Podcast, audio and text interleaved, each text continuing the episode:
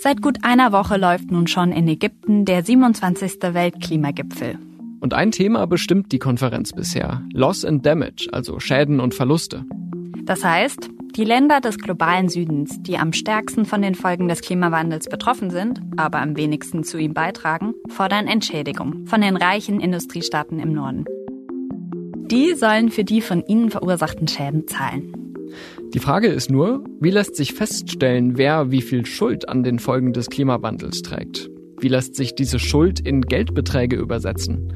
Und wie können die Betroffenen ihr Recht auf Entschädigung durchsetzen?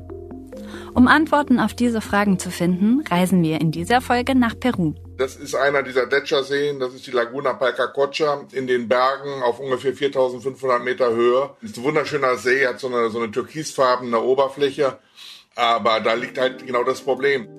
Dort in den Anden lebt ein Bergführer, der einen deutschen Energiekonzern dazu zwingen will, seine Klimaschulden zu begleichen.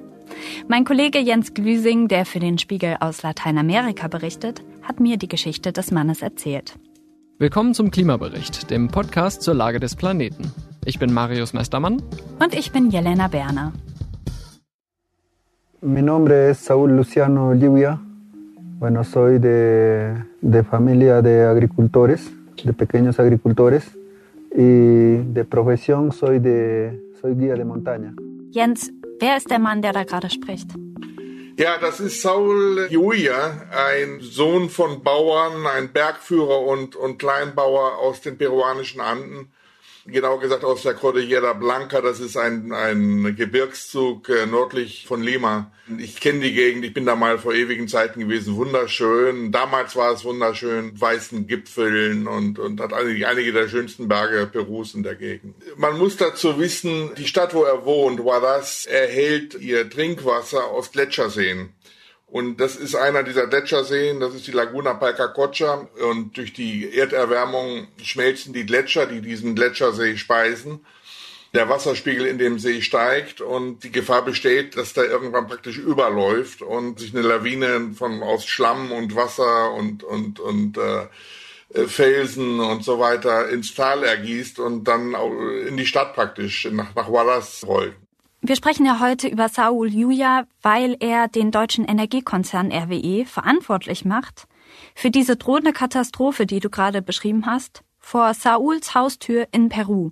Gibt es denn Niederlassungen von RWE in Peru? Nein, also die haben, so viel ich weiß, da muss ich jetzt äh, muss ich jetzt lügen, aber die die haben, so viel ich weiß, in Peru äh, direkt äh, keine Aktivitäten. Es kann sein, dass sie in anderen südamerikanischen Ländern aktiv sind, aber das ist jedenfalls nicht nicht ihr, ihr Hauptgebiet. Darum geht es auch gar nicht so sehr.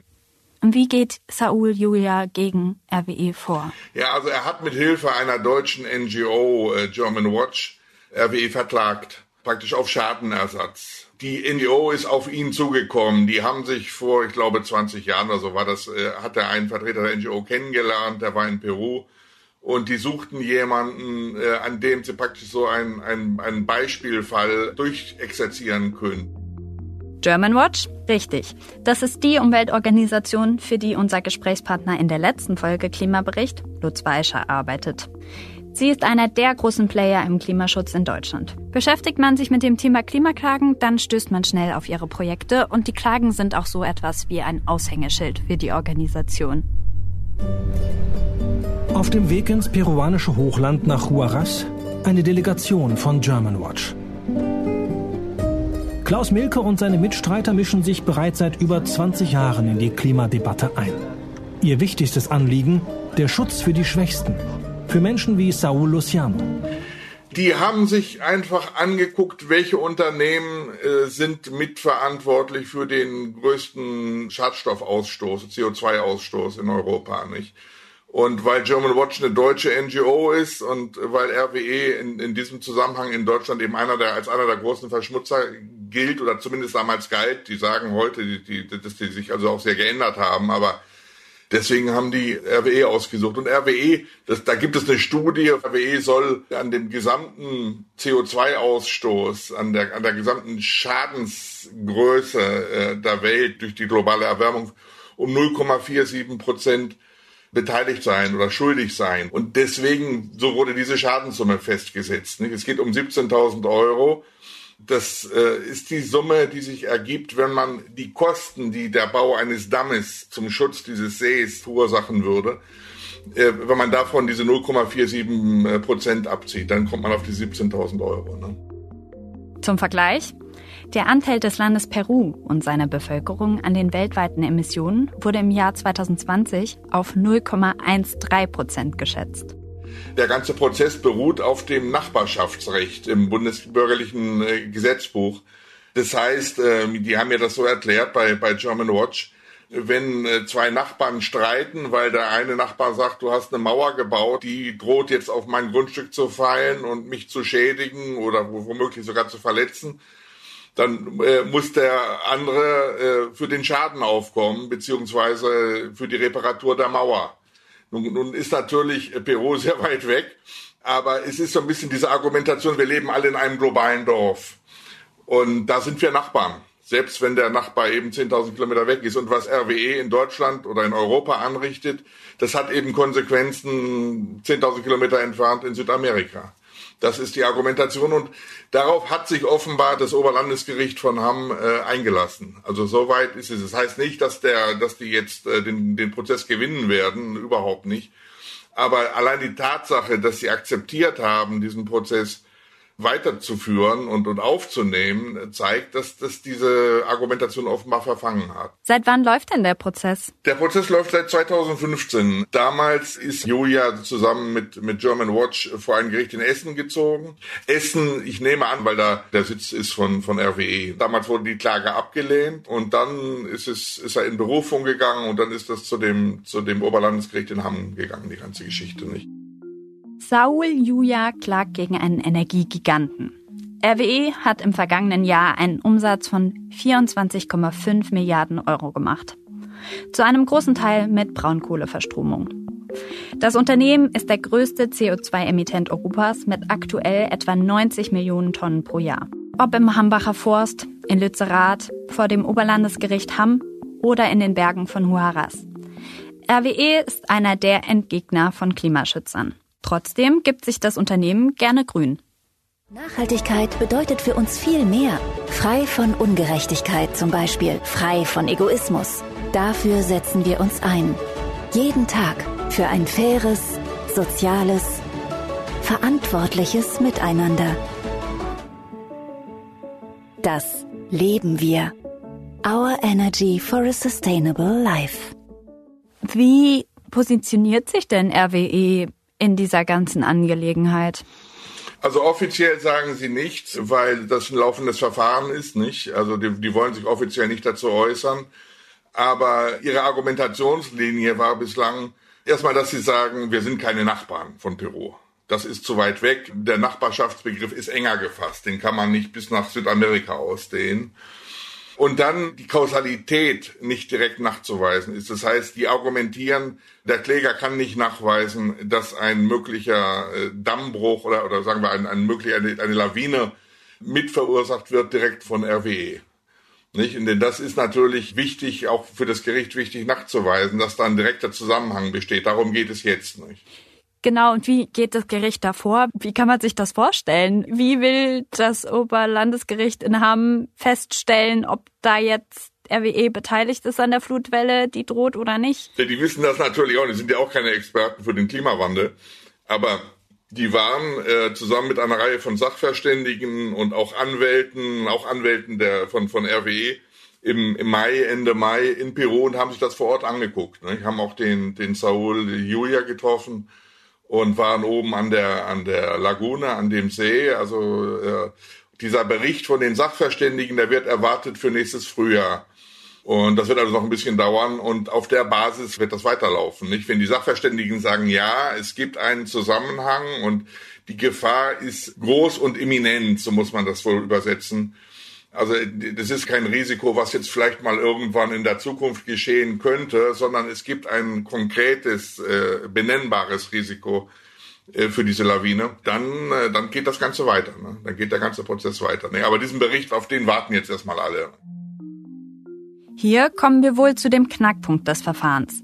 Dass RWE eine Mitschuld am Klimawandel hat, steht außer Frage. Nur wie sehr trägt dieses Unternehmen dazu bei, dass das konkrete Risiko besteht, dass in absehbarer Zeit in den Anden eine Lagune über die Ufer tritt und eine Sturzflut das Haus von Bergführer Saul Juja und 50.000 anderen Menschen mit sich reißt. Lässt sich wirklich ein kausaler Zusammenhang herstellen zwischen dem Kohletagebau in NRW und dem schmelzenden Gletscher in Peru, genauso wie zwischen meiner Gartenschere und dem geplünderten Blumenbeet meines Nachbarn? Wann wird denn das Urteil erwartet in dem Prozess? Also da sagen die alle, das kann noch Jahre dauern, weil selbst wenn das Gericht, sagen wir mal, dem, dem Verfahren nicht stattgibt, dann werden die in Berufung gehen. Das kann dann hochgehen bis zum Bundesgerichtshof, nicht? Und das wird dauern. Also das ist eine Frage von Jahren. Ne? Okay, das heißt, es ist ja scheinbar noch total offen, wie das Urteil am Ende ausgeht. Mal angenommen, wenn German Watch diesen Prozess verliert, ist dann alles verloren? War dann alles umsonst? Oder ist dann trotzdem irgendetwas gewonnen, deiner Einschätzung nach? Ja, natürlich. Also die Aufmerksamkeit allein, die internationale Aufmerksamkeit, nicht? Das wurde ja in der ganzen Welt berichtet. Das läuft ja schon einige Jahre. Das ist ein, es ist ein Riesenthema. Ich meine, die Frage wird immer akuter. Diese, diese Frage der, der, des Klimawandels, der, der Schadensbegrenzung und der Frage, wer ist verantwortlich und wie werden diese Verantwortlichen zur Rechenschaft gezogen, nicht? Das ist halt äh, eine ganz, ganz drängende Frage und selbst wenn er den Prozess verliert, wovon ich eigentlich ausgehe, weil ich glaube nicht, dass sich das Oberlandesgericht haben, dass es dem stattgeben wird. Und wenn, wird natürlich dann auch RWE in, in, in Berufung gehen, nicht? Aber äh, das ist, hat eine ganz, ganz starke Signalwirkung. Das andere ist, ich meine, äh, das, das, davon geht ja sogar RWE aus. Die könnten ja diese 17.000 Euro praktisch aus der Portokasse bezahlen. Das ist ja kein Thema für die. Aber das wollen die halt auch nicht. Die wollen auch, dass dieser Prozess bis zum letzten durchgefochten wird, eben weil, weil der diese Signalwirkung hat. Das ist ein Präzedenzfall, nicht? Das sehen alle Seiten so. Und deswegen ist der auch so interessant, nicht? Also, weil auch die, die Unternehmen sich natürlich dieser explosiven Situation, die in diesem Prozess drinsteckt, äh, bewusst sind. Und äh, da liegt halt äh, ein unglaubliches Potenzial drin. Nicht? Wenn das Schule macht, also wenn diesem Prozess stattgegeben wird, wenn der Prozess Erfolg hat, dann ist eine Lawine von, von Prozessen zu erwarten gegen Unternehmen in aller Welt, gegen Staaten auch. Nicht? Man muss sich nur mal vorstellen, diese kleinen Inselstaaten im Südpazifik und so, die durch den, den Anstieg des Meeresspiegels bedroht sind, die könnten dann natürlich auch Unternehmen verklagen und sagen, hier, ihr seid mitverantwortlich für den Anstieg des Meeresspiegels es ist genau genommen unbezahlbar. Und das sagen die ja auch bei, bei German Watch. Also die wissen genau, dass natürlich äh, solche Schadenssummen gar nicht bezahlt werden können. Aber es geht darum, politischen Druck auszuüben. Darum geht es ihnen. Nicht? Die, die sagen halt, in den letzten Jahren ist überhaupt nichts passiert äh, in der Bekämpfung des Klimawandels. Die, die reichen Länder und die großen Multis, die Unternehmen stehlen sich daraus. Also müssen wir irgendwie Druck machen. Und diese Prozesse, darum geht es ja auch auf der COP27 in Ägypten, die Schadensersatzprozesse sind da natürlich ein, ein, ein, ein idealer Weg, nicht? You must acknowledge a harsh truth. The deadly impacts of climate change are here and now. Loss and damage can no longer be swept under the rug. This is why I'm calling for a universal early warning system coverage within five years. And it is why I am asking that all governments tax the windfall profits of fossil fuel companies. Let's redirect that money to people struggling with rising food and energy prices and to countries suffering loss and damage caused by the climate crisis. On addressing loss and damage, this COP must agree on a clear time bound roadmap reflective of the scale and urgency of the challenge. Zum Auftakt des Weltklimagipfels vor gut einer Woche hat UNO-Generalsekretär Antonio Guterres erneut eindringlich die Industriestaaten dazu aufgefordert, Verantwortung zu übernehmen und ihre Konzerne im Bereich der fossilen Energie zur Kasse zu bitten. Einige europäische Staaten haben bis zum Redaktionsschluss dieses Podcasts bereits Gelder zugesagt, darunter Irland, Schottland, Dänemark, Österreich und Belgien. Und auch Olaf Scholz versprach in Sharm el-Sheikh, auch in Zukunft streben wir ein ausgeglichenes Verhältnis zwischen Finanzierung von Emissionsminderung und Klimaanpassung an. In den letzten drei Jahren hat Deutschland die öffentlichen Gelder für die internationale Klimafinanzierung um mehr als ein Drittel erhöht auf insgesamt 5,3 Milliarden Euro im Jahre 2021. Erstmals ist davon rund die Hälfte in Maßnahmen geflossen, die Länder bei der Anpassung an veränderte klimatische Bedingungen unterstützen. Als G7-Präsidentschaft wollen wir gemeinsam mit den Vulnerable 20 einen globalen Schutzschirm gegen Klimarisiken aufspannen. Für diesen Schutzschirm und die Klimarisikofinanzierung stellt Deutschland 170 Millionen Euro zur Verfügung. Der Fall Saul versus RWE könnte den Druck in der Debatte nochmal erhöhen. Also der, der Saul fährt selbst nach Ägypten, also mit Hilfe von German Watch, die haben das, die haben das organisiert und wird da über den Fall erzählen und über seine seine Heimat erzählen und das was äh, die die Gefahr, die die eben durch den Klimawandel für ihn besteht. Der Prozess wird ja viel länger laufen als die als die COP. Das heißt, ein konkretes Ergebnis gibt es da nicht, aber er, ich glaube, das, das wird so eine Art Signalwirkung haben. Das ist so ein bisschen der Kampf David gegen Goliath. Ne? Die, die, das kommt natürlich auch immer gut. Ne? Und denn da sind ja natürlich, da sind aus der ganzen Welt Leute versammelt, äh, die sich um diese Fragen kümmern, auch, auch Rechtsexperten und Anwälte und so weiter. Und die werden natürlich versuchen, daraus Honig zu saugen aus diesem Fall. Ne? Hm. Wenn jetzt aber der Prozess noch Jahre dauert, der Gletscher aber weiter schmilzt, der Klimawandel sich beschleunigt, kommt dann nicht für Saul eigentlich jedes Urteil zu spät? Tja, das, das, das kann ich nicht sagen, weil ich nicht weiß, wie real diese, dieses Risiko der Lawine ist. Die haben da ja äh, Schläuche gelegt, die Regierung hat da Schläuche gelegt, leitet Wasser ab. Der Wasserstand der Lagune ist wohl auch ein bisschen zurückgegangen um ein paar Meter, aber der See ist 70 Meter tief, also das, das macht wohl auch nicht so viel aus. Bei John Watch haben sie mir auch gesagt, es ist natürlich so, selbst wenn er den Prozess verliert, dann, dann kann man sich noch andere, wieder andere äh, Leute suchen, die auch äh, in, in einer ähnlichen Situation sind. Es gibt so viele Fälle, also er, er ist da jetzt auch nicht der Einzige und es hängt nicht alles an ihm, nicht? Er ist in dem Moment ist er jetzt die Figur, die international bekannt ist und, und äh, diesen Prozess führt. Aber das kann man auch mit anderen Leuten machen. Nicht? Genau, meine Frage ist, du hast ihn als Figur, als Symbol ja auch beschrieben eben. Ist er nicht auch irgendwie eine Spielfigur und ist das nicht auch auf eine Art und Weise schwierig, Kannst du meinen Eindruck verstehen? Ja, ich kann das verstehen, aber ich teile das nicht so ganz. Also natürlich, er ist jetzt äh, der, der Mensch, der von German Watch da auf das Schild gehoben wird und in diesem Prozess weltweit präsentiert wird. Aber irgendwie muss man das ja machen. Hm. Du hast mit ihm gesprochen. Wie ist denn dein Eindruck? Wie geht es Saul mit all dem? Mit dieser Aufmerksamkeit, mit diesem ganzen Prozess?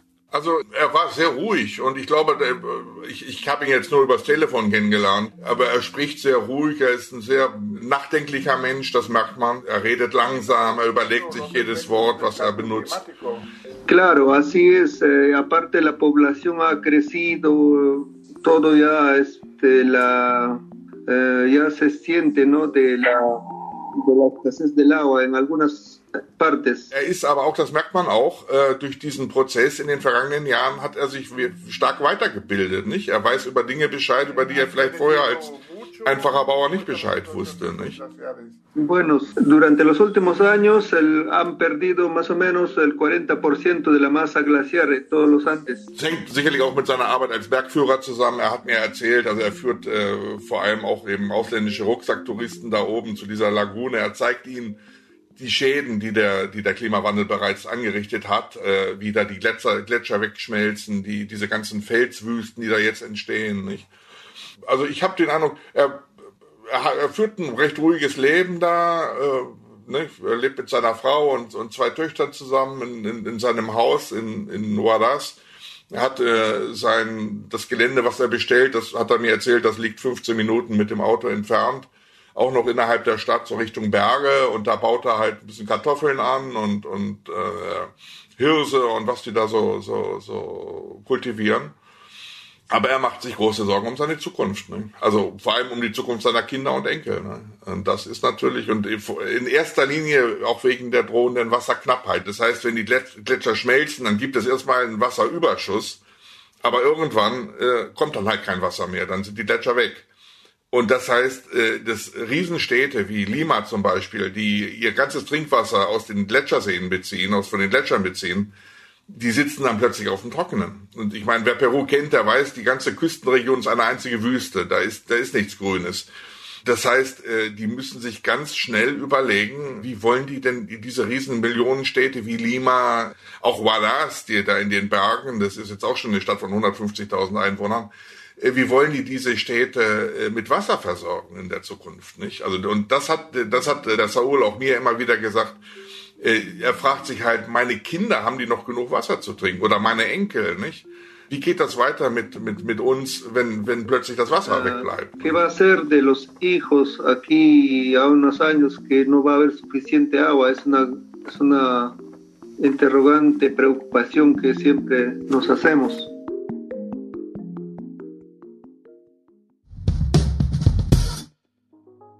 Was gibt es noch Neues in der Klimapolitik? Hier ein kurzer Überblick. Deutschland steht vor dem Austritt aus einem internationalen Energieabkommen. Die sogenannte Energiecharta soll Investitionen in Energieprojekte schützen, was dazu führt, dass beteiligte Unternehmen gegen Staaten klagen können, auch wenn sie mit fossiler Energie Geschäfte machen. Die Abgeordneten der Ampelkoalition haben nun vereinbart, dass Deutschland, genau wie Frankreich und andere Länder, austritt. Die Klimaaktivistin Luisa Neubauer feierte das auf Twitter als großen Erfolg. Die Entscheidung könnte nämlich die Energiewende voranbringen. Nutzen die ägyptischen Sicherheitsbehörden den Klimagipfel, um kritische Aktivistinnen und Aktivisten zu beschatten? Diesen Vorwurf erhebt die deutsche Botschaft vor Ort. Sicherheitsleute sollen den deutschen Pavillon beobachtet und gefilmt haben, wo unter anderem über die Menschenrechtslage in Ägypten gesprochen wurde. Die Botschaft forderte einem Bericht zufolge, diese Überwachung zu stoppen. Parallel zur Weltklimakonferenz findet am Dienstag und Mittwoch der G20-Gipfel in Indonesien statt. Auch dort steht die Klimapolitik auf der Agenda. Vorab haben zum Beispiel die USA eine Vereinbarung mit der indonesischen Regierung geschlossen. Das Weiße Haus will 649 Millionen US-Dollar für die, Zitat, Entwicklung einer qualitativ hochwertigen, klimabewussten Verkehrsinfrastruktur bereitstellen. Weitere News und unseren Newsletter Klimabericht gibt es auf spiegel.de. Alle Links dazu stehen in den Show Notes. Das war der Klimabericht, der Spiegel-Podcast zur Lage des Planeten. Fragen, Wünsche oder Feedback? Gern eine Nachricht schreiben per WhatsApp unter plus 49 40 380 80 400 oder per Mail an klimabericht.spiegel.de. Bei der Produktion haben uns Ulle Reismann und Marc Glücks unterstützt. Vielen Dank dafür und wir hören uns hier nächste Woche wieder. Bis dahin, Tschüss. ciao.